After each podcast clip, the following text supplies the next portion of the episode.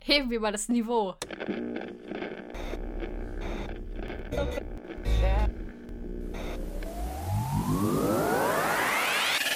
Hell yeah! Hell no!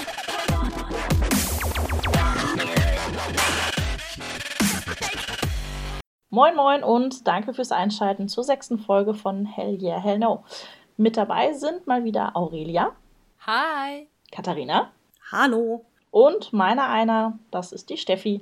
Heute geht es um ein Thema, was tatsächlich so vielen gar nicht bekannt ist, obwohl das Gegenteil davon relativ viele wieder kennen.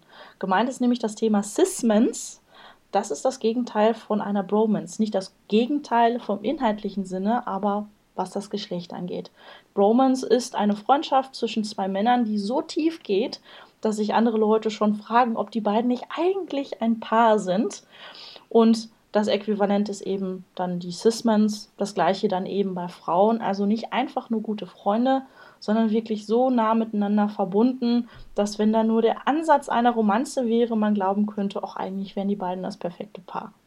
Und genau, da gibt es viele Beispiele eigentlich in Filmen, in Serien, in Büchern. Weiß nicht, fällt euch beiden da schon jetzt mal, starten wir mal mit der Bromance, weil das bekannter ist tatsächlich. Fallen euch da schon Beispiele ein? Aurelia, willst du anfangen? Gern. Also, sagen wir es mal so, das absolut offensichtliche Beispiel, das jetzt im Moment so aktuell ist, ist für mich, ist und bleibt da einfach Supernatural. Sam und Dean, das ist besonders die beiden, aber auch äh, Dean und Cass das ist ja genau die, das auch unter den Fans ja genau dieses Ding mit der Bromance wird bis zum geht nicht mehr ausgereizt. Die beiden sind ja Brüder und die tun alles füreinander und das ist auch immer dieser Spruch mit saving people, hunting things, the family business und ach mein Bruder hier, mein Bruder da und so seltsam das auch ist, aber es gibt da ja auch zum Beispiel eine riesige Fangemeinde, die einmal die Brüder miteinander shippt und eben oder auch davon ausgeht, dass da was laufen könnte und eine noch viel größere, die der Ansicht ist, dass Dean und Cass eigentlich ein Paar sein müssten und es nur aus, keine Ahnung,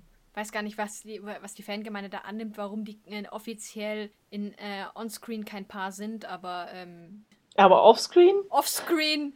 Oh Gott, wenn du off Offscreen bewegen wir uns wahrscheinlich in den Fanfiction-Bereich. Und der ist.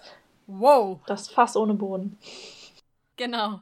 Ja, ich glaube, die Bromance hat auch schon so, so manch eine Slash-Fanfiction inspiriert, die da draußen im Netz zu finden ist. Slash-Fanfictions kommen ja von der Bromance. Also das ist doch, mhm. ähm, ich glaube, der Begriff kommt doch auch von den Star Trek-Fanfictions mit Kirk und Spock. Und weil man das geschrieben hat, ja mit äh, Kirk eben slash Spock und daher kommt überhaupt ja auch der, dieser Name dafür. Hm.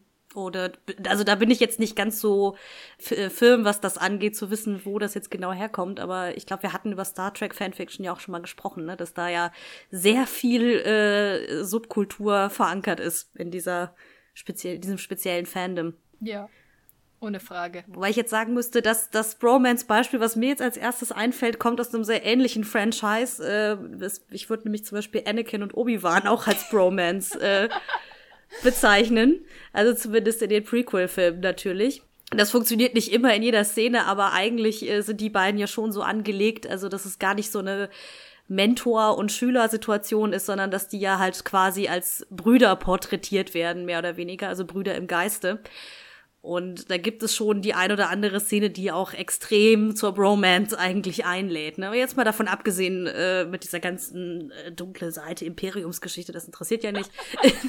Das interessiert das ja macht nicht. Das, Ganze, das, das macht das Ganze nur noch tragischer äh, eigentlich, weil ja dann ihre Liebe zum Scheitern verurteilt ist. Nein, aber ihr wisst, was ich meine. Das ist aber auch ohnehin so ein interessantes Ding. Ähm, die Bromance. Ich habe so das Gefühl, das geht ganz oft und es ganz oft sind auch tatsächlich in irgendeiner Form so bruderartige Beziehungen. Und es ist nicht nur, dass Bro einfach sich darauf bezieht, dass es halt zwei männliche Figuren sind, sondern da geht es halt auch tatsächlich ganz oft um wie Brüder oder Brüder. Ähm, weil ich, mir ist jetzt auch gerade noch eingefallen, äh, in Shadowhunters, das ist diese, die, die Serie zu den City of Bones Büchern von Cassandra Clare. Ähm, ist auch in den Büchern im Grunde dasselbe Ding. Aber ähm, Jace und Alec, die sind die ultimativen Best Friends Forever und Bromance hoch eine Million, was weiß ich. Und das funktioniert auch darüber, dass die eben wie Brüder aufgewachsen sind und sich gegenseitig als Brüder sehen. Mhm. Also, Ja, das Motiv kommt, glaube ich, auch sehr gerne und sehr oft irgendwie vor, ne? Ja. Also auch über sämtliche Geschichten hinweg. Ja, also oder auch, es ist auch, glaube ich, uralt. Weil mir, mir ist jetzt auch vorhin noch eingefallen, ähm, als wir gesagt haben, dass wir Bromance hier ansprechen wollen, dass im Grunde ähm, in Schillers Don Carlos, uh, heben wir mal das Oh, Niveau. jetzt wird's aber richtig intellektuell, ja. du. Ha. Oh. Ähm, nein, aber der äh, Marquis von Posa und Don Carlos selbst, die haben so eine innigste Männerfreundschaft, die so sehr scharf an den homoerotischen Subtext grenzt. ja. Ich weiß das deswegen, weil ich habe das äh, äh, war in einer Theatergruppe in der Schule und wir haben Don Carlos mit einer Gruppe 17, nee, 16 bis 21-Jährigen gespielt. Die Hälfte davon unreife Typen, die also für die das so absolut ein gefundenes Fressen war. Das war echt schon wieder traurig. Daher habe ich, hab ich das sehr gut in Erinnerung. Also das kann ich, das Alter kann ich aber noch toppen. Oh das Gott. Alter kann ich tatsächlich noch toppen. Ja? Ja, dann hau mal raus. Jetzt muss die Religionsstudentin wieder kommen. Ja, dreh ähm, auf. Und zwar im zweiten, zweiten Buch Samuel aus dem Alten Testament.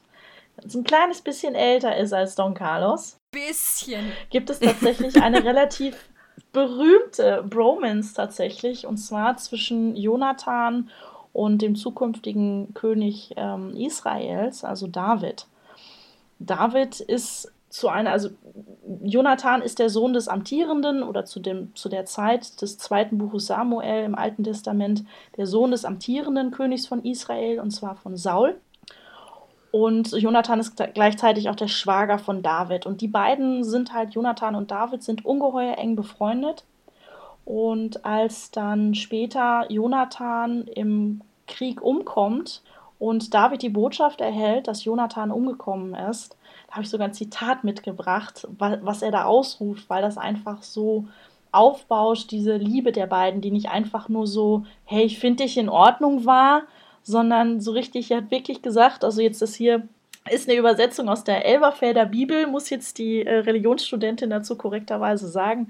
Mir ist wehe um dich, mein Bruder Jonathan, holdselig warst du mir sehr, wunderbar war mir deine Liebe, mehr als Frauenliebe.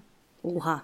Und das ist halt ja. so eine der ultimativen Bromances aus der Bibel, Jonathan und David. Also das ist, hat David gesagt in diesem Buch, als er von Jonathans Tod erfahren hat. Und das ist schon sehr ergreifend. Es ist ja immer auch genau das, die, das Liebe als Frauenliebe. So dieses, das ist, sind ja immer Freundschaften, die jenseits so, da kommt keine Frau dazwischen und da geht absolut nichts. Also die, die Kerle sind halt nicht zu trennen und ähm, es ist halt, ja. Gibt es nicht sogar ach. auch diesen dummen Spruch, wie heißt er noch, irgendwie Bros before Hoes oder so? Ja, ach ja Gott, aber ja. dafür gibt es auch Chicks before Dicks. Ja, gut, stimmt. Nicht, dass ich einen dieser beiden Sprüche besonders sympathisch finden würde, weil das irgendwie immer so ein bisschen Bashing dem anderen Geschlecht gegenüber ist. Auch noch eine schöne Bromance fällt mir gerade ein, sind die Musketiere bei äh, Dumas, beziehungsweise in den diversen Adaptionen, die darauf gefolgt sind. Oh, stimmt. Weil mein, das ist ja auch der Inbegriff einer Männerfreundschaft. Diese vier Typen, die füreinander durch Himmel und Hölle gehen und ach. Ja, es ist halt, es hat auch immer oft so einen sehr kriegerischen Hintergrund, ne? Kann das sein? Ja. Also, dass es auch oft immer ist, dieses zwei Männer oder mehrere Männer, die halt zum Beispiel wie bei den drei Musketieren durch äh, ihre Mantel- und Degenabenteuer halt gehen und äh, Verluste erleben und gemeinsam Seite an Seite bluten und dadurch zusammengeschweißt werden. Ne? Jetzt, jetzt muss ich an JD und Turk denken aus Scrubs und die beiden Mantel und Degen blutend, naja, eher Seziermesser und Stethoskop und zwischendurch im Krankenhaus mal was abkriegen. Nee, das ist ja diese, diese uralte Ja, die träumen davon, dass sie die drei Musketiere ja.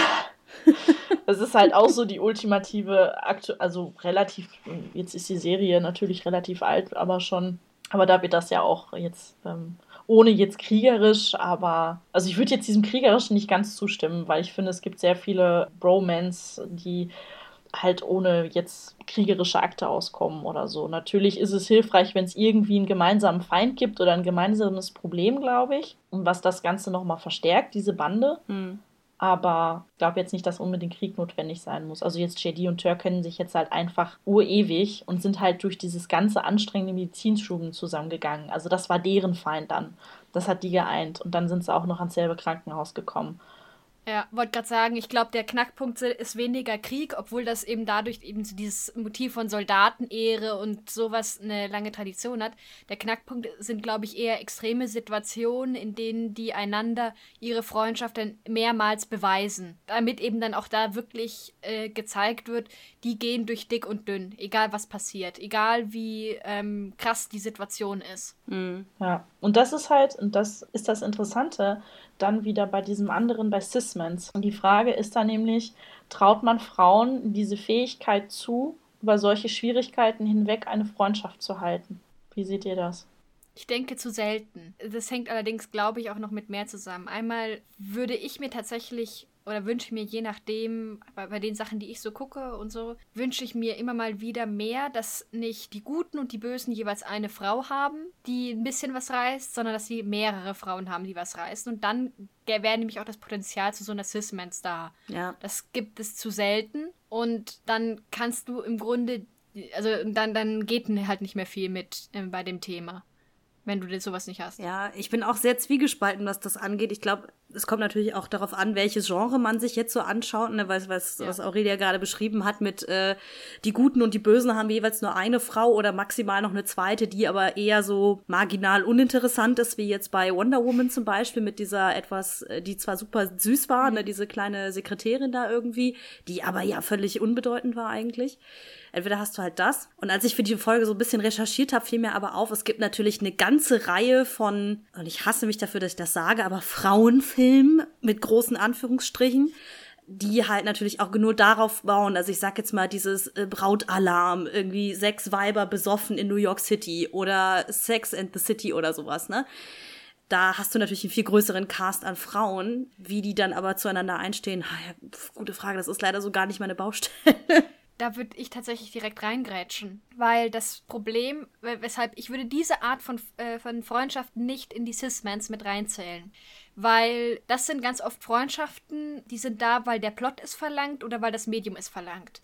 So nach dem Motto dem Klassiker, du brauchst ähm, eine beste Freundin, mit der die Heldin telefonieren kann, um zu sagen, ja eigentlich, ich habe mich gerade mit dem Typen eigentlich vor zwei Wochen gekracht äh, oder vor zwei Stunden verkracht, aber jetzt finde ich ihn eigentlich doch ganz toll und ah! so. Und damit das der Zuschauer mitkriegt, muss sie halt das irgendwem sagen und dann sagt sie es halt am Telefon ihrer besten Freundin. Mhm. Und das sind halt so, da ist die Freundschaft äh, als Element nicht relevant, sondern das ist nur ein Plotmittel zum Zweck. Das ist grundsätzlich jetzt auch gar nicht mal so schlimm, finde ich, aber das würde ich dann halt in eine andere Kategorie einordnen. Mhm. Ja, deswegen glaube ich, bin ich auch so zwiegespalten, was das Ganze angeht, weil das sind natürlich so die Dinge, die einem so als erstes einfallen, wobei das da ja dann meistens auch so Geschichten sind, wo jetzt irgendwie das äh, nicht so relevant ist, wenn zwei Frauen eine tief empfundene Freundschaft oder sowas zueinander haben. Deswegen nicht, dass ich nicht denke, dass es das nicht gibt. Also im realen Leben gibt es das auf jeden Fall. Es wird nur, glaube ich, einfach viel zu selten gezeigt oder viel zu selten in den Fokus gerückt. Der äh, Klassiker ist ja so ein bisschen ähm, im Jugendbuchbereich, darüber äh, spricht man auf Twitter ja immer mal wieder, dass gefühlt, äh, gerade wenn es, wenn die Protagonistin so im Jugendalter ist, plötzlich um sie herum nur noch äh, Jungs auftauchen und wen selten bis gar nicht andere Mädchen vorhanden sind. Und Gott bewahre, dass sie mit diesem Mädchen irgendwie eine engere Freundschaft haben könnten oder so. Das äh, erschüttert mich ehrlich gesagt jedes Mal wieder, weil äh, wenn ich an meine eigene Jugend zurückdenke, da waren meine, mein, waren meine besten Freundinnen mal tausendmal präsenter als jeder Typ. Same. Vor allen Dingen kriegen sie dann halt so eine beratende Funktion, habe ich oftmals das Gefühl. Dass sie, was du gerade sagtest, Aurelia, dass das da nochmal ganz krass gemacht wird im Sinne von ansonsten gar keine Charakterzüge, außer ja, angerufen werden, äh, kurz ein bisschen rumheulen und dann aber den Rest des Buches fast nicht mehr interessant zu sein. Hm. Ja. Oder Film oder Serie, wie auch immer. Das ist ja jetzt nicht auch nur auf ein Medium bezogen oder so, aber das ist ein bisschen traurig. Also ich finde das zum Beispiel, gut, das war auch die Distanz wahrscheinlich, aber jetzt eine Sismans ähm, muss ja nicht jetzt zwischen zwei nicht verwandten Frauen sein, die kann ja auch zwischen zwei Verwandten durchaus sein, wie jetzt bei Sam und Dean aus Supernatural als Bromance. Und da fand ich zum Beispiel das Potenzial, was verschenkt worden ist bei Katniss und ihrer Schwester in die Tribute von Panem ganz enorm. Oh ja, oh ja. Da fand ich es halt auch sehr schade. Da war, da war so viele Möglichkeiten da, um die hatten die Anlage für eine Cis-Mens war komplett da, nämlich dieses gemeinsame harte Leben, die abwesende Mutter, die einfach nicht mehr klarkommt auf den Tod ihres Mannes, schon lange nicht mehr. Und die beiden beißen sich da gemeinsam durch. Und da hätte richtig Tolles bei rumkommen können, um zu zeigen, wie stark Frauen gemeinsam sind. Also wie sie zu zweit einfach mal doppelt so stark sind. Und das ist leider viel verschenkt worden, gerade im Film. Hat natürlich auch Storygründe gehabt, das ist mir klar. Die waren später auch einfach getrennt, aber am Anfang war die Chance da, da groß was zu mhm. reißen. Das ist leider verschenkt worden. Ja, absolut, absolut. Vor allen Dingen, weil Prim endlich mal auch so eine Schwester war, die zwar im ersten Teil ja noch sehr, also sehr hilflos war, dann sich aber zu jemandem mit eigenen Fähigkeiten entwickelt hat und man äh, ja auch diese zwei, drei Szenen hatte, wo sie wirklich für Katniss eine super emotionale Stütze gewesen ist. Deswegen stimme ich dir da total zu, dass sie diese Beziehung zwischen den beiden halt voll verschenkt haben. Ja. Das ist äh, eigentlich ziemlich traurig, wenn man mal so darüber nachdenkt. Ja, angesichts der ganzen Sachen, die die beiden vor allen Dingen auch durchlebt haben. Also ist ja jetzt nicht so, ja. als geht es irgendwie um die Rangliste in einem Tennisclub. Also. das ist ein schöner Vergleich. Ja, gut, aber ich glaube auch grundsätzlich, das ist ja auch noch meine extra Geschichte, aber so Geschwisterbeziehungen in Jugendbüchern sind auch ganz oft eine Katastrophe oder grundsätzlich Familien in Jugendbüchern sind, haben wir ja auch schon mal ein bisschen so drüber geredet, aber sind ganz oft einfach etwas, was vorne und hinten, ja, nein. Ja, der Klassiker, dieses, dass irgendwie Eltern nur am Anfang und am Ende mal auftauchen oder ja. Geschwister äh, vorgestellt werden und dann aber nie mehr vorkommen, selbst wenn sie sich eigentlich laut Geschichte im selben Gebäude befinden. Richtig. Und so weiter und so fort. Was auch wieder, immer wieder verschenktes Potenzial ist, als ob es nicht mal Geschwisterliebe gäbe, so wirklich, was ja auch Unsinn ja. ist, ne? Mhm. Dann möchtest, da muss ich aber Steffi jetzt äh, kurz was empfehlen, wenn du mal Zeit hast, das zu lesen. Weil da fand ich das, wenn es wirklich um zwei Schwestern geht, die füreinander da sind, fand ich das Buch Fangirl von Rainbow Rowell total super. Weil es da tatsächlich auch äh, um zwei Zwillingsschwestern geht, die, die gleichzeitig auf den Campus kommen und dann aber auf einmal, obwohl sie vorher immer alles zusammen gemacht haben, auf einmal lernen müssen, unterschiedliche Leben zu führen, weil beide andere Sachen ausprobieren möchten und sich dann da durch diese Zeit hindurch wieder irgendwie so zusammenzufinden. Und das fand ich da zum Beispiel mega schön erzählt. Also klar gibt es da auch die üblichen Jugendbuch-Eskapaden äh, und wow, mein erstes Jahr auf dem College und ich komme auf mein Leben nicht klar und, und so weiter und so fort. Das passiert da halt auch alles, aber diese Beziehung zwischen diesen zwei Schwestern wird auch sehr, sehr viel beleuchtet und das fand ich halt damals äh, total anrührend eigentlich. Ne? Also und jetzt nicht auf so eine kitschige Art und Weise tatsächlich, sondern sehr liebevoll durchdacht von der Autorin. Ja, da gibt es, ähm, das muss ich mir auf jeden Fall angucken. Vielen Dank für den Tipp. Ich hatte das tatsächlich schon mal angefangen zu lesen, muss ich zugeben. Ich habe es aber nicht irgendwie dann wieder aus den Augen verloren. Aber dann muss ich da nochmal gezielt äh, nachgucken. Dankeschön. Ja, es kam mir jetzt auch gerade nur so spontan, wo wir darüber sprechen, weil das, was mich eigentlich am meisten erschrocken hat, eigentlich bei der Recherche für diese Folge ist, wie wenige Cis-Men, Cis, ist das korrekt grammatikalisch, Cis-Menses? Ja, mir äh, eingefallen sind für die Folge. Das war wirklich so Bromance, da muss man nur einmal irgendwie auf sein Bücherregal gucken, da fallen einem gleich fünf auf, nur anhand des Buchrückens oder des Films oder so. Bei den Frauen war es wirklich so, ich dachte so, hm, jetzt mal so nachschauen, in welchem dieser Bücher kommt überhaupt mehr als eine Frau vor? Ja.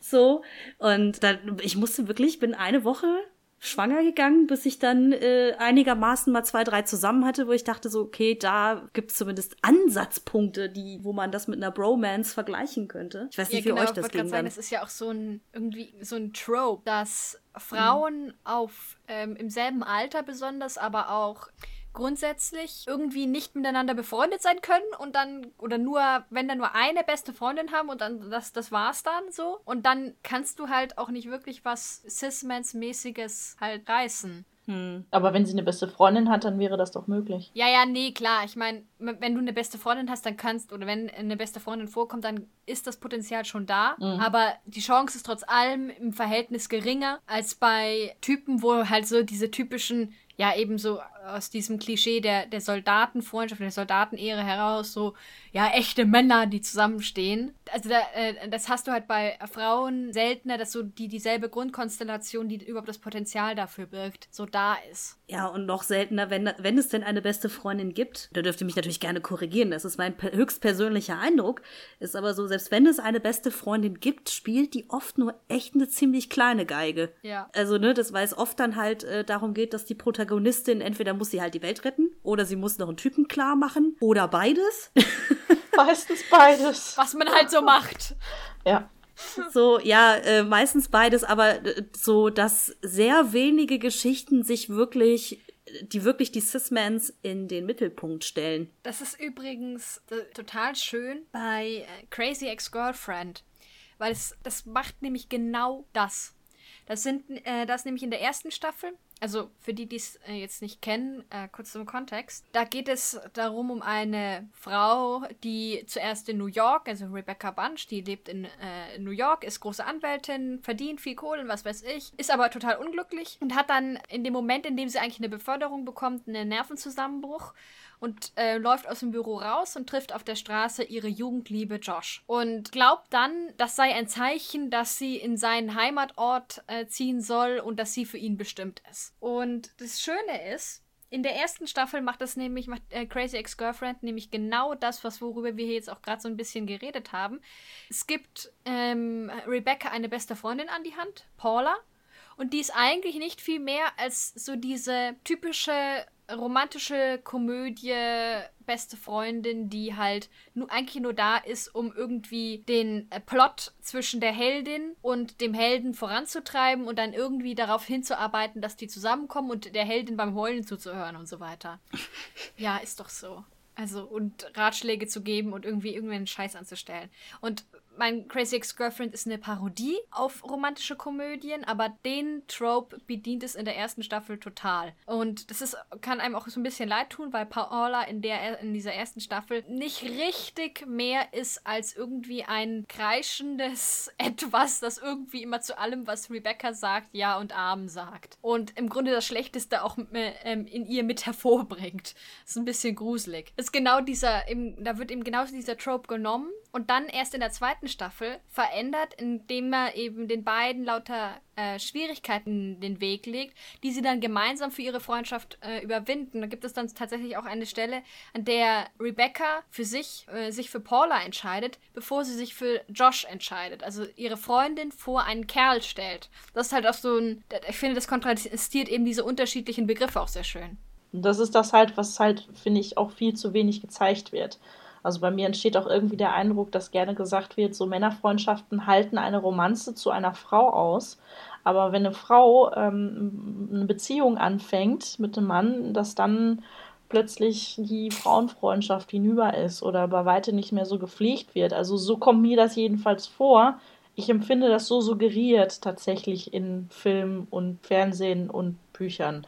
Ja. Ja. Dass, so, dass Frauen dann einfach in der Frau- und Mutterrolle verschwinden dann irgendwann. Ne? Ja, genau, aber ich, ich glaube, das hat tatsächlich auch, da stehen sich einfach zwei geschichtliche Entwicklungen vielleicht auch gegenüber, weil diesen Punkt der Kameradschaft, der öffentlich gelebten Kameradschaft, haben Frauen lange nicht gehabt. Die, mhm. ne, weil das ja ein militärischer Punkt ist, was wir gerade gesagt hatten, ne? Weil das, ähm, was weiß ich, Militär, Sport, Polizei, hast du nicht gesehen, da gibt es einfach viele Sachen, wo nur Männer tätig waren. Und Frauen sind dann in den Hintergrund äh, gerückt. Das heißt, der Gesellschaft konnte es auch gar nicht gezeigt werden, was für Frauenfreundschaften, wie intensiv die sein können, wie viel die aushalten können. Und ich glaube, da ist dann auch ein durchaus falsches Bild entstanden weil es dann üblich war, was du sagtest, dass die dann in dieser Frau-Mutter-Rolle da hinübergegangen sind und sich vielleicht auch wirklich aber auch distanziert haben, weil es damals so üblich war, dass man das in der Ehe so tut, dass man sich dann nur noch um Mann und Kind kümmert und um mhm. den Haushalt. Also gar nicht irgendwie mal so. Und da, das ist halt etwas, was sich dann entwickelt hat, vielleicht einfach. Und vielleicht ist es deswegen, warum dieses Cis-Mens als Begriff in seiner Verbreitung noch so hinterherhängt und auch in seiner Akzeptanz. Heute immer noch, wo man eigentlich mhm. meinen könnte, 2017. Uns muss langsam klar sein, wozu Frauenfreundschaften in der Lage sind oder nicht. Ja, aber komisch, darüber lesen und das gucken will keiner. Ja, das ist, ich finde es auch super äh, seltsam. Das Traurige ist gerade, dass äh, ich gerade so doll an meine Großmutter denken musste, weil bei der war das genauso. Die, also die hat dann halt einfach ihre Kinder und Enkelkinder großgezogen und als es dann, äh, als die alle aus dem Haus waren, waren keine Freundinnen mehr über, mit denen man abends mal Kaffee trinken konnte. Das fand ich damals schon als Jugendliche hochgradig bedenklich. Und das ist jetzt keine Geschichte, sondern leider aus dem äh, echten Leben. Wobei ich sagen würde, dass äh, jetzt selbst wenn man einen historischen Kontext nehmen würde oder so, dass es sagt, dass man sagt, okay, man würde auch eine Geschichte erzählen über zwei Frauen, ich sag mal keine Ahnung, die irgendwo im Mittelalter zusammen auf der Burg leben. Auch dieses Frauenleben kannst du ja super äh, darstellen eigentlich, ne? Wahrscheinlich ist das auch bei Ini Lorenz oder so tatsächlich der Fall. Ich habe keine Ahnung. So viele Historienbücher lese ich dann tatsächlich nicht. So hier die Wanderhure und die Hebamme und wie der ganze, wie diese ganzen Dinge alle heißen, dass da wahrscheinlich Frauenrollen oder Frauenleben auch mal porträtiert werden. Und das kann ich, finde ich, auch total spannend sein. Aber ich stimme dir total zu, Steffi, dass einfach durch den geschichtlichen Kontext Frauen an sich halt keine Sichtbarkeit hatten. Also, weil, ich sag mal, die drei Musketiere waren ja keine drei Musketierinnen, so. Zum Beispiel. Das ist aber, denke ich, auch einfach eine, so eine Art ähm, Erzähltradition. Weil ich finde es immer ganz interessant, wenn man sich so ein bisschen anguckt. Das sind die Musketiere mein Lieblingsbeispiel dafür, weil die eben, weil ja das die Buchvorlage inzwischen uralt ist, aber das halt so oft auch innerhalb des, äh, jetzt filmisch, innerhalb so des letzten Jahrhunderts x-mal Filmadaptionen bekommen hat. Da kannst du ganz oft sehr schön auch äh, beobachten, wie sich da die Blickwinkel ändern, weil im Buch ist es zum Beispiel auch so, dass die Königin und Constance, das ist D'Artagnans Geliebte, die beiden sind halt Herrin und Dienerin. Und deswegen ist Constance ihr der Königin gegenüber loyal, weil mein, das ist ihre Chefin sozusagen. Oder das, ich glaube, sie ist, weiß gar nicht, ob sie Dienerin oder Hofdame ist oder so, ist aber egal. Und ähm, das ist ein Abhängigkeitsverhältnis. Und jetzt in der, ich weiß nicht, ob ihr die BBC-Serie kennt, die ist inzwischen auch abgeschlossen, die neueste. Oh mein Gott, ja, die ist großartig. Genau, und da ist es halt sowieso grandios, dass Constance einfach sehr viel Badasser geworden ist. Die ist die einzige, die diese dämlichen Musketiere in, äh, unter Kontrolle hat. Und auch die einzige, die, die denen mal sagt, Leute, die, die, den Plan, den ihr da gerade habt, das ist Quatsch.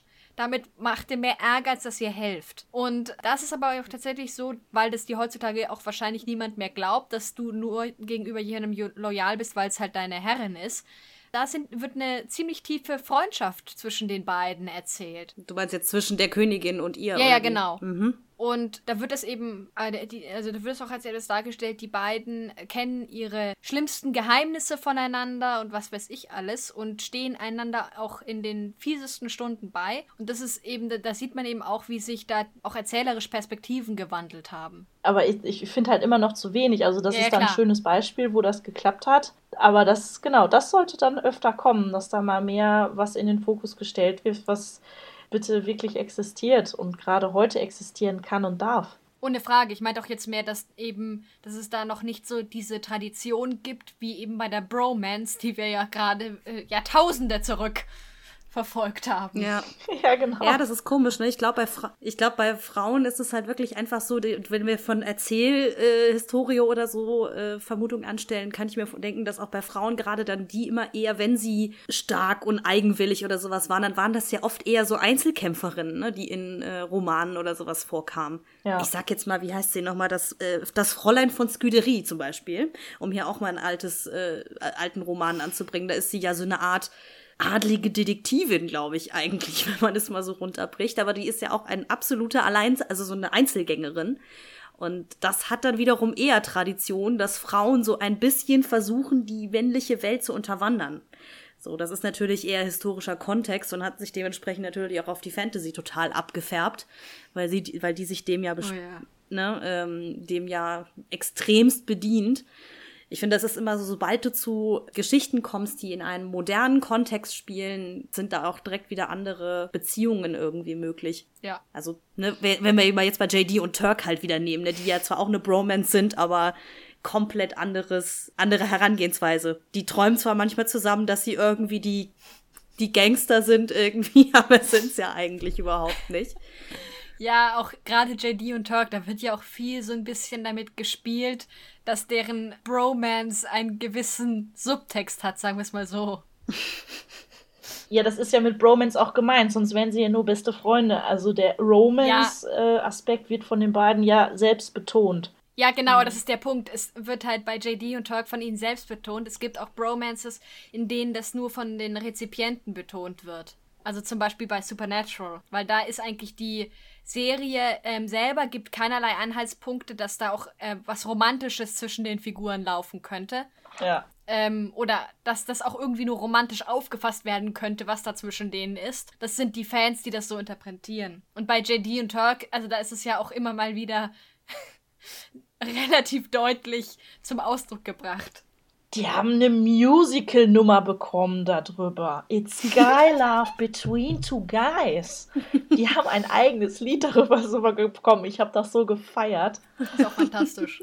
Ja, und das könntest du dann bitte aber dann auch mal wieder für Frauen machen. Das ist, ich wiederhole mich, ich weiß, aber. Ja. Was habt ihr denn aber jetzt mal, abgesehen von für Frauen machen, was habt ihr denn für Beispiele mit dabei, wo ihr sagt, das ist eine gute oder nicht so gute, wie auch immer, Cis-Mens? Ich hatte schon angedeutet, dass ich mich extrem schwer getan habe, was zu finden. Vor allen Dingen, weil halt eben dieser Romantikaspekt oder diese romantische Unternote relativ selten in Büchern und Serien oder Filmen vorkommt, die ich so per se jetzt gut kenne. Und dann fiel mir eigentlich ein super Beispiel am Freitagabend in den Shows, als ich mal Netflix anmachte die eine neue, neue Verfilmung des Kinderbuchklassikers Anne of Green Gables als Serie momentan anbieten. Ich weiß nicht, ob das dem einen oder anderen bekannt ist. Irgendwie in den 80er, 90er Jahren gab es eine Zeichentrickserie, die auf dem Roman halt basierte. Die hieß damals Anne mit den roten Haaren. Das spielt, glaube ich, im Ende des 19. Jahrhunderts in Kanada auf der sehr idyllischen Prince Edward Island. Also es ist wirklich alles eigentlich ländlicher Kitsch hoch 10, so rein von der, von der, vom Setting her. Und die Hauptfigur ist äh, Anne, die eigentlich eine Waise ist, die zu einem älteren Pärchen kommt, wobei dann relativ schnell klar ist, dass es Bruder und Schwester sind, die beide unverheiratet sind und sonst keine weitere Familie mehr haben, sondern nur noch den Hof der Eltern verwalten und die eigentlichen Jungen haben wollten, der, der ihnen auf dem Hof hilft. Naja, haben sie halt leider Anne bekommen. Schade. Und dann geht's am Anfang erstmal groß darum, äh, ob sie sie überhaupt behalten wollen und so weiter und so fort. Und das ist aber dann, äh, nimmt die Geschichte sehr schnell so einen Dreh, dass äh, Anne halt dann bei ihnen bleiben darf und die Leute in dieser G Gesellschaft dort dann halt kennenlernt, was natürlich total clasht, weil sie als Waisenkind einen ganz anderen Hintergrund hat. Ich glaube, sie ist in dieser Serienverfilmung jetzt 13 um den Dreh. Und äh, warum ich das für die Cis-Mens jetzt als Beispiel genommen habe, sie trifft halt an, in der Schule oder halt überhaupt in dem Ort ein Mädchen namens Diana, das halt genauso alt ist wie sie, die aber eigentlich unterschiedlicher überhaupt nicht sein könnte, weil die aus sehr gut erzogenem Hause kommt, wo immer alles picobello ist und man sitzt immer schön mit brav gefalteten Händen da und so weiter und so fort.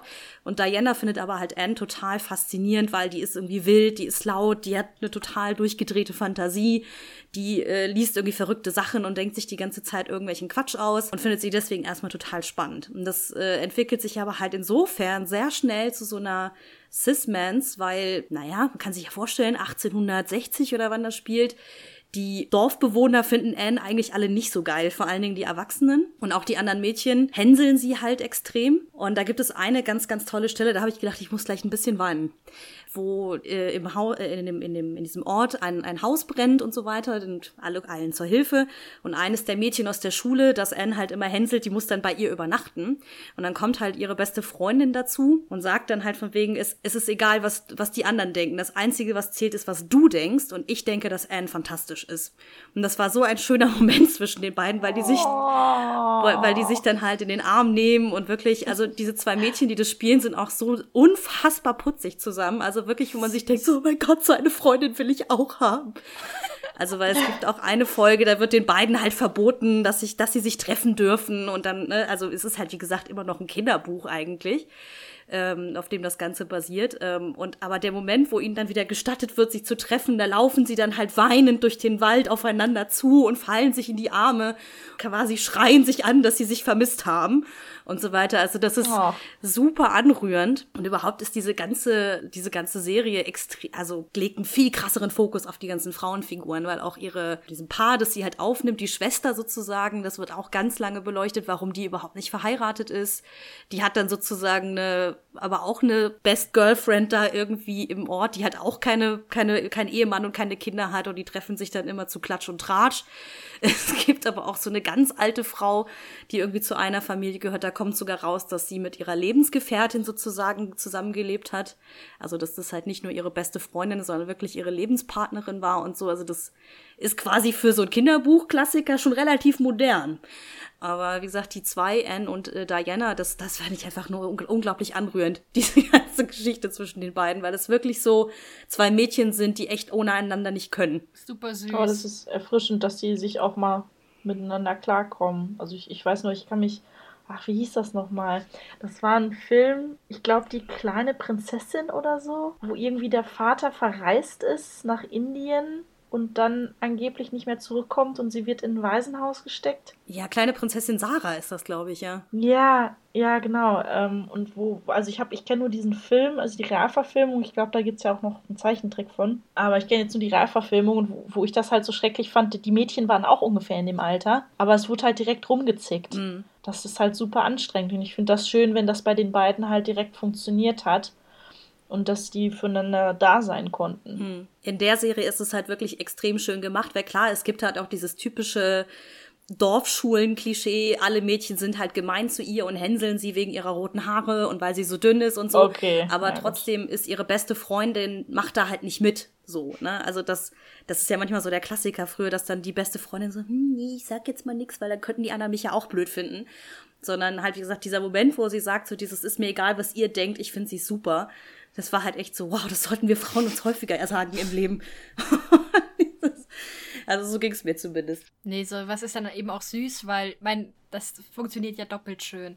Auf der einen Seite ist es natürlich schön, dann eben da so eine starke Freundschaft abgebildet zu haben. Und einmal ist es dann halt auch so, dass du halt auch als Zuschauer ja da immer für diese Art von Außenseiter, wie da Anne offenbar zu sein scheint, auf deren Happy End hoffst du ja. Mhm. Weil das eben die sind, die eigentlich cool sind, die werden dir jetzt sympathisch präsentiert und das sind, wenn denen Leid widerfährt, das findest du doof. Und das ist dann halt natürlich doppelt schön, wenn dann so eine äh, Figur dann nochmal Bestätigung kriegt, nein, das ist richtig so, wie du bist, ändere dich nicht. Ich habe auch den Eindruck, dass diese Serie, so wie sie verfilmt wurde, mit diesen ganzen, naja, fast, ja, dann eigentlich sehr feministischen Untertönen, eigentlich auch sich viel mehr an Erwachsene richtet als als Kinder, äh, als an Kinder. Obwohl es ein Kinderbuch oder eine Kinderserie sein soll, glaube ich. Aber da werden so viele erwachsene Themen behandelt, das ist echt unfassbar. Ja, das schließt sich ja gegenseitig nicht aus. Also ist ja immer mal wieder, oder ich finde immer die besten Kinderserien sind ja auch die, äh, die auch, ähm, die, die noch so eine Ebene haben, wo du als Erwachsener dann halt auch nochmal gewisse Zusammenhänge verstehst.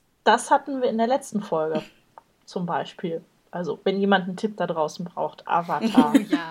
Ist ein klassischer Fall von eigentlich optisch eine Kinderserie, aber hervorragend auch für Erwachsene Fantastisch für also Erwachsene. Also wirklich auch. Aber ihr, ihr beide seid da ja besser bewandert, aber wie ist denn das eigentlich bei Legend of Korra mit der Sismans? Keine Ahnung, habe Legend of Korra noch nicht geguckt. Ist noch auf der Watchlist. Mm, ich habe es geguckt, es ist für mich keine Sismans, tatsächlich. Also keine tiefgehende. Weil die beiden sind schlicht untereinander ineinander verliebt, letztlich. Für mich. So interpretiere ich das. Aber ja, also für Leute, die es nicht kennen, Legend of Korra ist halt der Nachfolger von äh, Avatar. Herr der Elemente spielt eine Generation danach.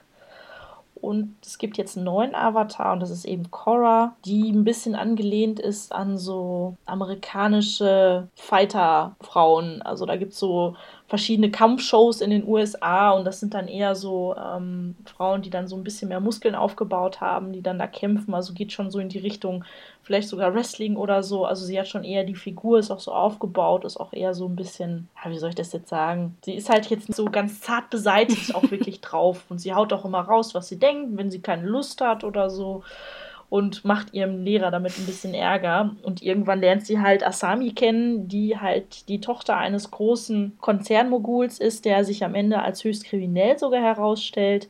Die Tochter verurteilt sein Verhalten aber und so kämpfen die beiden immer wieder zusammen gegen diese große Verbrecherorganisation. Am Anfang ist da gar nichts. Ich bin mir nicht mal sicher, ich glaube am Anfang, ob die so einen Bechteltest bestehen würden oder so. Ähm, in der letzten Staffel haben sie dann aber dann eine reingekloppt, weil es mit zwei Kerlen nicht geklappt hat, ähm, quasi.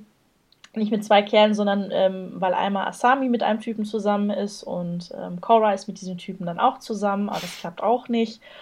Und dann am Ende haben sie die Sismans da halt reingeschmissen. Auf einmal ähm, stellt sich heraus, die haben sich ganz lange Briefe geschrieben oder hatten es zumindest vor und haben einander vermisst. Und das wird ganz kurz angerissen und auf einmal am Ende der Story gehen die beiden Hand in Hand von dem ganzen Trubel weg und sagen, wir nehmen jetzt gemeinsam eine Auszeit. Wo ich persönlich halt eher eine Romanze rausgelesen habe als eine Sismans konkret. weil eine Cis-Mens für mich keine Beziehung ist.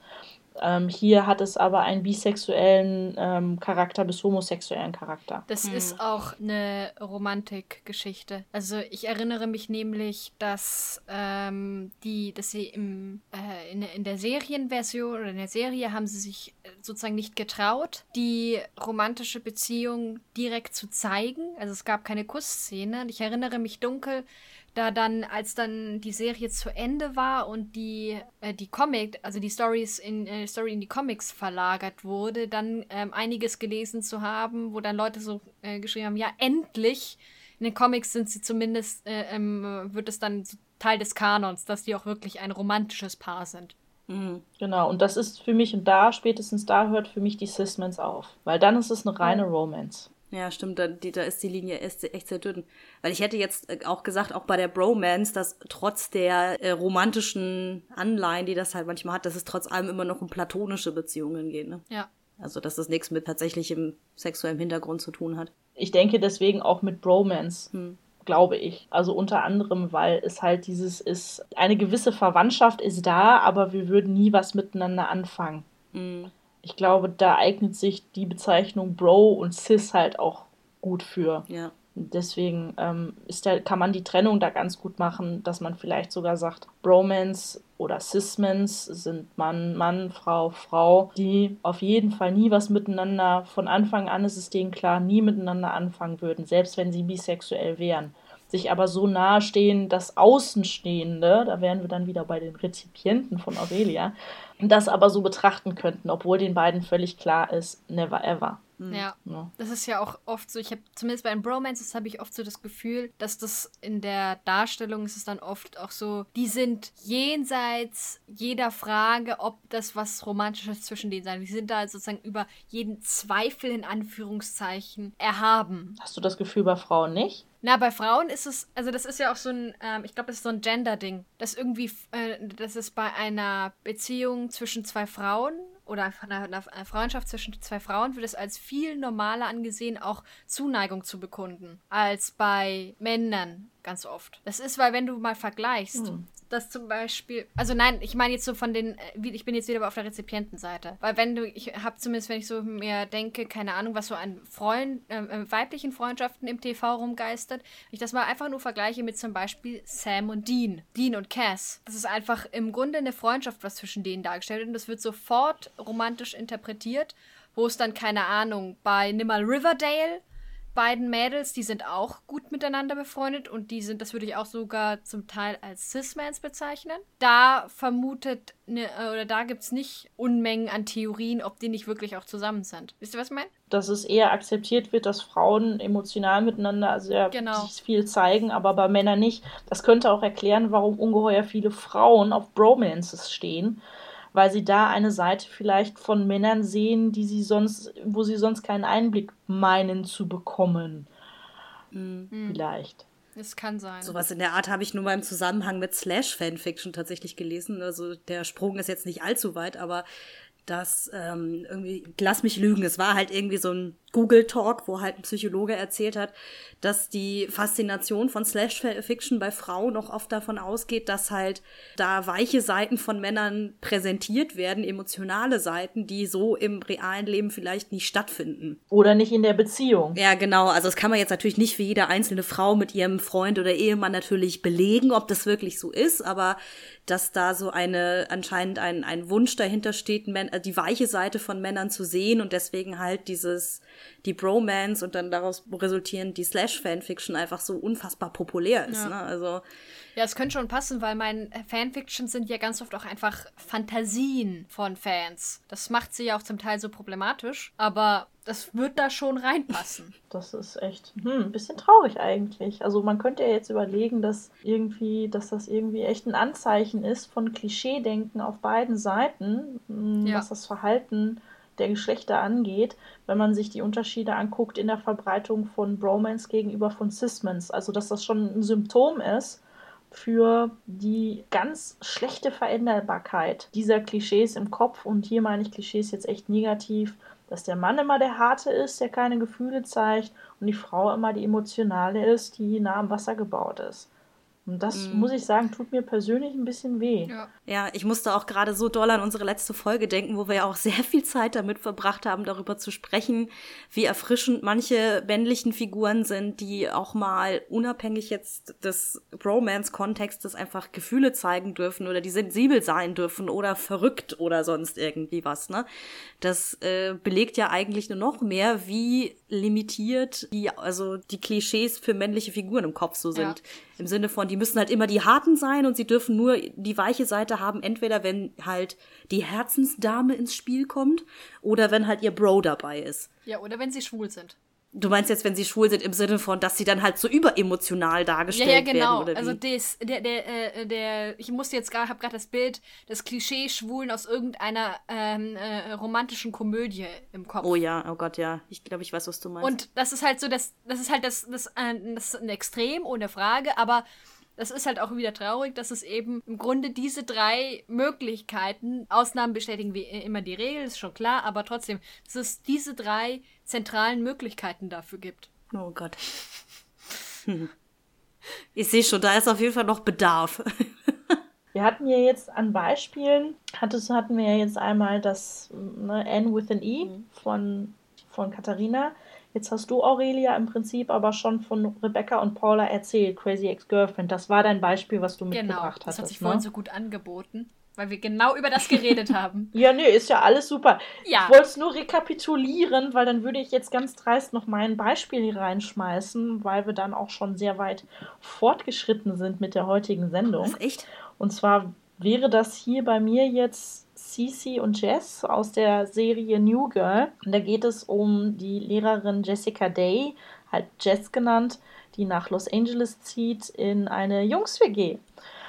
Und da hat sie ihre beste Freundin Cece, ist ein Model, ähm, ganz andere Welt. Also einmal die, die eben sehr aufs Aussehen fixiert ist, was bei ihr Gott sei Dank nicht irgendwie in Arroganz umgeschlagen ist. Sie ist ein ganz natürlicher, äh, netter Typ einfach, äh, die Cece und Jess halt die quirlige, mega überdrehte Lehrerin. Und dann halt drei Kerle drumherum, die relativ klischeehaft fast schon ausgefallen sind. Also ähm, gut, bis auf Schmidt vielleicht. Schmidt ist ein sehr, auch auf seine Weise aufgedrehter Mitbewohner, der in einer Firma voller Frauen arbeitet und dann irgendwie manchmal meint, er musste dann in seiner Freizeit besonders den erfolgreichen Aufreißermann raushängen lassen. Und dann ist da Winston, der, hm, merke ich gerade, auch irgendwie aufgedreht ist. Alle sind dort irgendwie aufgedreht. Ich glaube, das macht den Charme dieser ganzen Wollte Serie sagen, aus, das oder? ist eigentlich eine einzige Versammlung von Manic Pixie Dream Girls. ja, tatsächlich. Also da, ähm, nee, und dann ist da halt natürlich dann noch ähm, Nick, der relativ tatsächlich dann der mit der emotionalste in der Runde ist und ähm, Schriftsteller werden will und Bartender ist, um ein bisschen Geld zu verdienen und Genau, also diese Konstellation ist das halt. Cici und Jess kennen sich schon seit fast 20 Jahren, also schon aus ihrer Schulzeit, mussten da schon dagegen ankämpfen, dass beide so, also gerade Jess war so ein bisschen Außenseiter, Cici hat es nicht gekümmert dann wiederum fand Cicis Mutter Jess überhaupt nicht cool. Und die beiden haben sich immer durch diverse Widrigkeiten noch gegenseitig durchgekämpft, was ich halt sehr schön finde, obwohl die eigentlich sehr andere Leben haben. In der Serie haben sie leider das Cismans-Potenzial relativ verschenkt einzig und allein die Schauspielerinnen, finde ich, die beiden bekommen immer wieder kleine Rollen, äh, kleine Rollen, kleine Momente, wo sie halt ungeheuer niedlich miteinander sind, wo man wirklich da nur sitzt und oh mein Gott, and now mhm. kiss oder so. Also das ist wirklich, wo sie einfach and now kiss. wirklich, wo sie dann ja, aber das ist, das ist halt alles, das ist leider halt, die Serie ist leider sehr darauf fixiert, dass die alle so um die 30 sind und unbedingt daten wollen, unbedingt eine Beziehung haben wollen. Und da dreht sich leider sehr viel drum. Und Jess hat einen Kerl nach dem anderen. Und Cici ist dann halt leider immer wieder genau das, was ich halt nicht so gerne mag, eben dieses Beratende oftmals nur. Das sind immer nur wieder kleine Momente, wo die beiden dann so aneinander gekuschelt irgendwie auf dem Sofa abgammeln, wo man denkt, oh Gott, bitte, da sieht man endlich die Tiefe eurer Freundschaft mal, wenn ihr zum Beispiel auch mal einfach nichts sagt. Ne, und einfach nur so füreinander da seid. Und da hätte viel mehr gemacht werden können es ist halt relativ klischeehaft. Ich glaube, der Höhepunkt des Verfehlens ist dann tatsächlich eine Folge, wo die Konfliktlösung von Männern und Frauen gegenübergestellt wird. Natürlich, es ist eine Komödie, diese Serie. Man darf das natürlich jetzt nicht als Gesellschaftsanalyse betrachten. Aber ich fand die Folge so lustig wie auch schrecklich, weil da quasi konstatiert wird, dass Männer einfach mal dem anderen so eine leicht reinkloppen. So, jetzt alles wieder cool, ne? Ja, alles cool, wir streiten jetzt nicht mehr. Ist natürlich übertrieben, aber bei den beiden, Cece und Jess, wird das so dargestellt, ja, wenn die sich streiten, die brüllen sich nicht an, die, die geben sich nicht einen Klapser oder so, sondern die reden ganz komisch plötzlich miteinander. Mhm, mir gefällt dein Haar. Ja, mhm, ja, ist es wieder soweit. Mhm, okay. Der Kern des Problems wird nicht angesprochen. Sie reden drei Tage nicht miteinander. Dann bringt Jess Cece einen Kaffee Latte vorbei und dann ist wieder alles gut, als wäre nie was gewesen. und in der Folge wird das aufgebrochen indem die beiden den Konflikt über eine Handtasche, über eine Handtasche, ich habe auf dem Boden gelegen, halb weinend, weil die beiden wegen einer Handtasche kriegen die ihr Problem nicht gelöst, ja. Und dann schlagen die Jungs denen vor, dann löst es doch mal auf Männerart und dann prügeln die sich auf einer Babyparty quer durch den Raum. Ach du Scheiße. Und das, das war einfach nur furchtbar, wo ich gedacht habe, es hätte so schön sein können, aber es wird immer wieder was aufgedrückt, also immer wieder wie diese Sismans, wie toll sie sein könnte, einfach platt gemacht von Sichtweise von Frauen, von Männern, die super klischeehaft sind. Und nur wieder am Ende dieser kleine Lichtblick, wie immer im Falle dieser Fast-Sismans, wo die beiden wirklich mit blauen Augen im Krankenhaus sitzen, sich gegenseitig angrinsen und dann meinen, es ist echt Wahnsinn. Du bist immer noch seit 20 Jahren die Person, mit der ich am liebsten rede. Ja, geht mir auch so. Du bist auch seit 20 Jahren die liebste Person, mit der ich immer noch rede. Und dann freut man sich wieder und hasst die ganze Episode vorher. Und da ist halt mega viel verschenkt und das ist eigentlich fast bezeichnend dafür. Also es hätte so viel so gut sein können, aber Cici wird halt immer wieder abgestempelt als Beraterin, als Plotkatalysator, dass es halt schon traurig ist. Ich würde jetzt gar nicht mal sagen, dass auch unter besten Freundinnen man sich nicht auch gegenseitig eine Beraterin ist im wahren Leben auch, ne? Aber ich weiß schon, was du meinst. Nee, das habe ich nicht gesagt. Nein, ja, das habe ich nicht ich, gesagt. Ich meinte, dass es darauf reduziert wird. Hm. Nee, eben, aber ich weiß, ich weiß, was du meinst, weil ich musste jetzt eigentlich noch einen Schritt weiter denken. Ich finde das in solchen Serien auch immer erschütternd, wie wenig die Frauen auch über ihre Beziehung zueinander sprechen. Ich sag jetzt mal so, die eine ist auf einmal mit einem anderen Typen zusammen, Nummer eins ist aber immer noch Single und dann sehen sie sich auf einmal irgendwie ewig nicht mehr und so weiter und dann wird da nicht darüber gesprochen, ne, von wegen, ob man sich voneinander entfernt hat, ob man sich Sorgen macht oder, oder, oder. Also so Dinge, die, über die ich mir persönlich ja schon Gedanken mache, wenn ich plötzlich eine Freundin über Wochen und Monate nur noch selten zu Gesicht bekomme. Also auch das, ne, diese Art von Beratschlagung Befragung findet ja auch nie statt.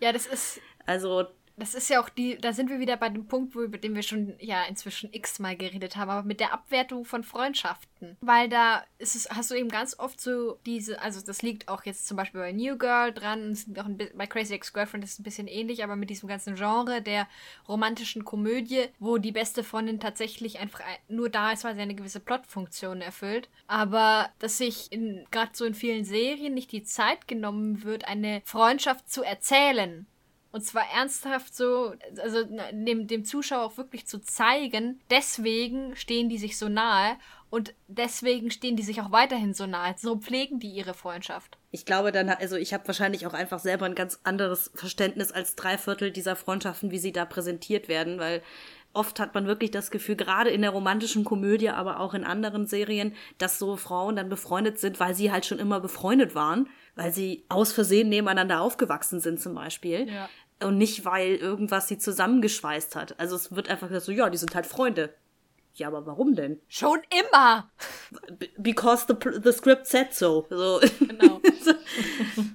und ich glaube, das ist bei Cece und Jess, glaube ich, ähnlich. Ich muss dazu gestehen, New Girl ist so eine Serie, die ich immer nur so etappenweise gucke und, glaube ich, auch völlig durcheinander. Ich weiß nicht, wie die eigentliche Haupthandlung dieser Geschichte ist. Oh, das musst du korrigieren. Dann wird's richtig gut weil da gibt es schon, ich kann mich auch an zwei, drei Folgen erinnern, in denen auch Sisi und äh, Jess auch so ein paar ihrer Momente haben, aber trotzdem, da denke ich, habe ich auch öfters gedacht, so, warum sind die zwei eigentlich befreundet? Vor allen Dingen spätestens, wenn Sisi doch mit dem, fängt sie mit Schmidt was ja. an? Ja, ne? Ja. Sobald sie mit diesem Mitbewohner dann liiert ist, irgendwie diese Freundschaft halt so komplett auf Eis liegt, gefühlt Jetzt kann ich das aber natürlich nur anhand von ein paar verschiedenen Folgen beurteilen, ne? Aber das war dann schon wieder so, mh, hm, okay, also ist eigentlich doch wieder nur irgendwie Beziehungsdrama hoch 10 oder wie oder was. Ähm, ich bin verwirrt von dieser Serie. Weil eigentlich finde ich halt, ich mag halt Zoe Deschanel, die ja Jazz spielt, halt auch einfach wahnsinnig gerne, weil die eben so total, wie war das, Manic Pixie Dream hm. Girl hoch 10 ist. Ähm, aber ja, bei der Serie, ich kann mir keinen Reim drauf machen, wo die so hin wollten. Ja, sie haben es zumindest mehr ausgebaut, sagen wir es mal so. Also am Anfang sind die beiden noch blasser, später haben sie immer mehr Kindheitsrückblenden eingebaut, um das Ganze zu untermauern. Und daher wusste ich jetzt auch, ne, dass, dass Jess immer Probleme hatte, akzeptiert zu werden. Sie gehörte eher zu den Mädchen, die so komisch waren, dass sie gehänselt wurden. Und ähm, Cece jetzt nicht unbedingt, hat sich ihrer aber angenommen, weil sie festgestellt hat, dass Jess einfach ein herzensguter Mensch ist und ungeheuer hilfsbereit ist mhm. und für jeden da sein möchte eigentlich. Genau, einfach ein netter Mensch zu allen sein möchte. Und das hat Cici ihr halt zurückgegeben, im Gegensatz zu den meisten anderen in der Kindheit.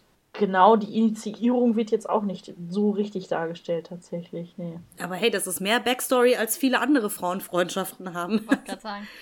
Das ist tatsächlich so, ja, ja. Das ist, äh, da gibt es äh, nicht so viel. Also das ist jetzt ähm, hier zum Beispiel in, Life is Strange Before the Storm. Das ist jetzt der Nach- oder es ist eigentlich ein Prequel zu Life is Strange, was jetzt gerade wieder anrollt. Und da geht es halt auch um ja, Frauenfreundschaft, wo es halt schon in Richtung Romanze wirklich geht zwischen Rachel und Chloe. Und da wird auch relativ unspektakulär das Ganze reingeschmissen und auf einmal sind die miteinander da. Das ist tatsächlich für mich auch ein großes Manko der ersten Episode des Spiels Life is Strange Before the Storm, dass da relativ wenig draus gemacht wird. Man wird reingeschmissen. Das heißt nicht, dass man sich da drin nicht wohlfühlt, muss ich dazu sagen. Es kann trotzdem ansonsten gut dargestellt und erzählt sein, aber es fehlt ein bisschen. Mhm. Es kommt ein bisschen aus dem heiteren Himmel und daran krankt meines Erachtens auch ähm, der der Vorgänger Life is Strange, dass da Beziehungen in den Raum geschmissen werden, die während des Spiels sich selbst nicht tragen können. In diesem Falle dann Chloe und Max, wo Chloe zwischendurch unerträglich zu Max ist, ungeheure Zicke, muss ich jetzt mal ganz ehrlich sagen hier, unter uns Pastorentöchtern. Also so nach dem Thema, Max kriegt einen Telefonanruf. Hey, du weißt schon, dass wir beide jetzt gerade unterwegs sind, ne? Aber ja, ist okay. Ich bin direkt wieder Geschichte. Toll. Super. Also bitte, ich darf ja wohl ein Telefonat annehmen, oder? Und da fragt man sich zwischendurch halt auch, wieso ist die Frauenfreundschaft so stark, obwohl es in Summe trotzdem eine gute Sismans tatsächlich auch ist. Ne? Mhm. Bis hin zu Romance. Das weiß man nie so ganz genau. Es ist etwas schwammig. ja, wobei diese, der ganze äh, Sismans äh, oder Romance-Gedöns-Ding, das ist bei Life is Strange auch, glaube ich, echt ein eigenes, sehr kompliziertes Thema. Wie funktioniert denn dieses Spiel eigentlich? Das hängt mit unterschiedlichen Enden. Also ich habe es auch nicht gespielt. Es liegt seit Ewigkeiten auf meinem Pile of Shame. Aber ähm, das hängt, hängt mit unterschiedlichen Enden, die du je nachdem erreichen kannst oder nicht erreichen kannst. Und alle möglichen Geschiss zusammen. Und jede Information darüber wäre ein Spoiler, deswegen. Oha, okay. Wirklich? Okay, ja gut. Ja. Also es ist halt ein Spiel, wo du halt Entscheidungen treffen kannst und die Entscheidungen ähm, beeinflussen den ganzen Spielverlauf. Und im Zentrum, das ist jetzt kein Spoiler, geht es um die Freundschaft zwischen Max und Chloe. Das okay. ist zumindest das Hauptding des Ganzen. Dann kommt da noch etwas dazu, was ich dann vielleicht jetzt nicht sage aus Spoilergründen. äh, was Besonderes, was das Ganze dann sehr stark verkompliziert. Genau, das meine ich nämlich auch. Und da kämpfen die beiden sich dann, das belastet halt immer wieder die Freundschaft der beiden. Ungeheuer. Also in einem Maße, das auf Leben und Tod hinausläuft. Also es lohnt sich zu spielen. Und ich musste jetzt einfach mal super doof fragen, weil ich habe jetzt das, äh, von dem Spiel habe ich jetzt, glaube ich, in meiner Twitter-Timeline schon super oft gehört. Ich habe es aber mir selber noch nie irgendwie mal angeschaut, muss ich gestehen. Deswegen war mir jetzt nicht ganz klar, worum es geht, wie das Spiel funktioniert. Äh. Darum scheiden sich auch ein bisschen die Geister. Also ich finde, wenn man, wenn man, ich, ich muss sagen, ich spiele nicht so viel Computerspiele, aber wenn man Lust hat, ein Computerspiel zu spielen, wo es auch mal stärker um Frauenfreundschaft geht, dann kann ich Life is Strange nur ans Herz legen. Ja, absolut. Also, und wenn man kein Problem damit hat, irgendwie, dass es auch mal wirklich in die Richtung Romantik geht, weil da auch noch andere Sachen angedeutet werden, einfach ähm, jetzt nicht zwischen den beiden unbedingt, aber das kommt dann in Life is Strange Before the Storm zum Tragen, wo es halt das Prequel ist, also der Vorgänger, die Vorgängergeschichte zu Life is Strange selber. Hm, okay. Vielleicht muss ich mir dann auch mal einen Pile of Shame an aneignen, oder wie Aurelie das gerade ja, genannt hat. Pile of Shame. Also aka meine halbe Steam-Bibliothek. Nein, ganz so schlimm ist es auch wieder nicht, aber trotzdem. Ich wollte gerade sagen, ist der Pile of Shame schon gekauft oder nur auf einer Liste notiert? Ähm, der Pile of Shame ist gekauft. Das ist so wie der Stapel ungelesener Bücher bei Büchern eben.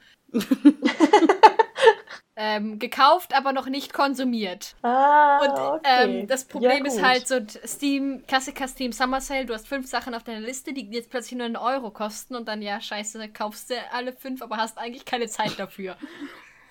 Willkommen in meinem Leben. Ja, ich glaube, das können viele, die gerade zuhören, nachvollziehen. Ja. Dass, äh, dass man da keine Zeit findet. Dass, deswegen kaufe ich mittlerweile zum Beispiel auch gar keine Spiele mehr. Ich habe zwei auf meinem Rechner und die muss ich irgendwie hinkriegen, schon immer noch. Also das ist ein bisschen traurig. naja. Hm. Apropos hinkriegen, auch wieder heute ein großer Tag für Überleitung. Hat irgendwer jetzt noch was hinzuzufügen? Irgendwas, was ihm total auf dem Herzen liegt zum Thema Sismans? Es soll mehr Außer davon. mehr davon? Ja. Das ist definitiv der Grundtenor. Alle mehr davon. Schade, dass ich nicht wusste, dass der Satz kommt, sonst hätte ich es jetzt auch gesagt. Dann hätten wir es jetzt zu dritt gesagt. Zwei von drei ist schon eine gute Statistik. Ja, sehr cool. Ja. Ja, ich glaube, ich habe es auch irgendwie schon vier oder fünf Mal gesagt in der heutigen Sendung, dass ich mir mehr davon wünsche. Also passt. ja. Ja, super. Dann glaube ich, wie gesagt, sind wir uns einig, es sollte mehr davon geben. Es gibt verschiedene Ausprägungen davon, aber insgesamt sollte es mehr davon geben, sollte man sich mehr trauen. Hängt auch damit zusammen, dass Leute neugierig drauf sind und das auch kaufen und lesen übrigens an die Hörer da draußen. Also das Bereitstellen alleine macht tatsächlich keine Veränderung. Würde ich jetzt mal so vermuten. Ne? So ist jetzt so eine Idee. Dann kommen wir eigentlich mal zur Abschlussfrage. Oha. Ne? Mhm. Wir stellen immer an das Ende jeder Sendung eigentlich nochmal eine Abschlussfrage, die heute lautet: Mit welcher fiktiven Frauenfigur würdet ihr euch eine Cis-Mans vorstellen? Hermine Granger. Ich wusste es. Tut mir leid. Aber das war so klar. Hermine Granger hätte vor allen Dingen auch eine Cis-Mans verdient. Ja. Auf jeden Fall. Aber ich will jetzt nicht schon das, das die offensichtliche Antwort geben. ich glaube, die könnt ihr euch nämlich auch denken. Lady Oscar? Nein, nein, Prinzessin Leia. Ich hab's gewusst. Die hätte auch eine Cis-Mans verdient in ihrer männerdomierten Welt. Ja. So, da musst du jetzt auch eine raushauen, Steffi. Und sag bitte jetzt nicht Xena.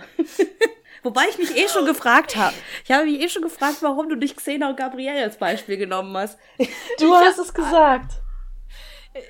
Weil, weil ich mir ein Xena-Verbot aufgelegt habe, das Ja, ich ich- gerade mit Entschuldigung, diesem ich Wort gebrochen Ich habe habe aus mich eigentlich Versehen. schon gewundert, warum wir bisher noch nicht über Xena geredet haben. Bei einer Cis-Mans-Folge. Ja, Hilfe. tut mir leid, ich konnte mir das jetzt nicht verkneifen. Ja, wir hatten Xena schon mal auf dem Cover. Ja, ist okay. Nein, aber mit Xena, nee, nicht unbedingt. Ja, nee, vielleicht. Obwohl, die Idee ist gar nicht so schlecht. Nee, aber ich hätte jetzt Rachel genommen tatsächlich aus äh, Life is Strange Before the Storm, weil ich sie sehr, sehr interessant finde. Sie ist zwar jetzt keine einfache Person, aber ich glaube, sie ist ähm, ein cooler Mensch. Da hätte ich Lust drauf. Also das Rachel, ja. Noch ein Grund mehr, sich das Spiel mal anzuschauen. Ja, siehste. Ja. Super. Haben wir alles, alles Ja. ruiniert, alles wie immer. Perfekt. Danke fürs Zuhören. Schön, dass ihr wieder eingeschaltet habt. Wir hören uns dann hoffentlich das nächste Mal. Oder hört in die bisherigen Folgen rein. Die findet ihr auf hellyeahhellno.de oder auf iTunes. Von daher hört gerne rein. Wenn ihr Feedback habt, Fragen, hinterlasst uns das gerne. Zum Beispiel eben bei iTunes oder auf unserer Seite, auf Twitter, wenn ihr wollt, oder auf Facebook, wenn ihr wollt. Wir freuen uns über jeden Kommentar. Ja, und dann bis zum nächsten Mal. Ciao. Tschüss. Tschö.